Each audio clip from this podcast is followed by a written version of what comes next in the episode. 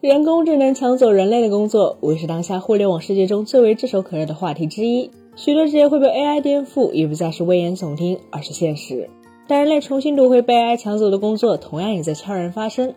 日前有消息显示，抖音方面就在 App 内上线了一个名为“抖音云客服”的小程序，用于招募兼职客服人员，为其提供线上的客户服务。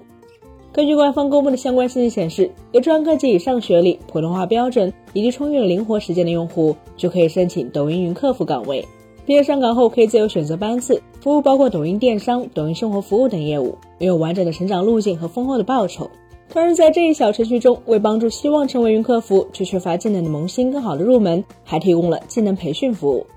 在完成一系列的认证后，云客服就可以参与抖音提供的各项招募来获取报酬。具体流程就是：获得了选拔短信后，加入飞书企业并签署合作协议，在参与业务培训考核后，就能按需接单。按照抖音方面的说法，云客服岗位将采用多劳多得的计件结费方式，需要具备一定的打字速度，并能够在手机上进行选班、绩效、考勤等操作。用智能客服代替人工客服，这其实是整个互联网行业在过去十余年间一直在做的事情。那么，抖音这一为何会逆潮流而动呢？当然是因为智能客服在实际应用中已经暴露出了相当多的问题。别看阿里有阿里小蜜，京东有妍希，网易有七鱼，腾讯更是早已全面普及智能客服。甚至不仅仅是互联网电商，智能客服如今也已经在金融业、快销等行业全面开花。事实上，智能客服的优势可以说是相当突出，既能够节约大量的人力成本，且也不再需要设置三班倒的客服团队，就能实现为用户提供二十四小时的相关服务。可问题是，在用户的实际体验中，智能客服却并不那么好用。在此前消协发布的相关统计中就表明，消费者投诉的一个热点问题就是智能客服不智能，消费者们更是给智能客服起了“机器人”这样的调侃。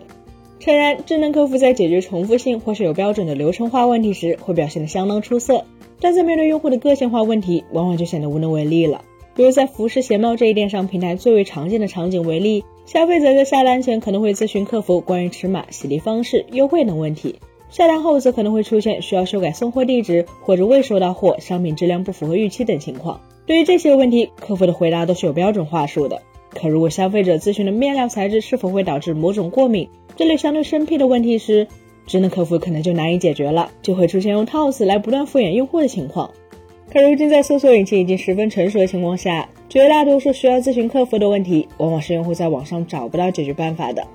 他们选择联系客服，就是希望可以通过对方专业的回答来解决问题，结果却面对一问三不知的智能客服，所产生的挫败感就可想而知了。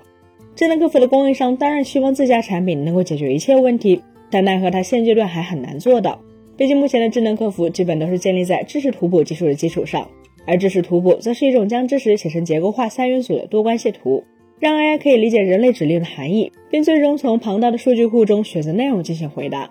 可一旦用户的问题超过了数据库的范畴，或是出现了智能客服自然语言理解无法认知的描述，也就只能抓瞎了。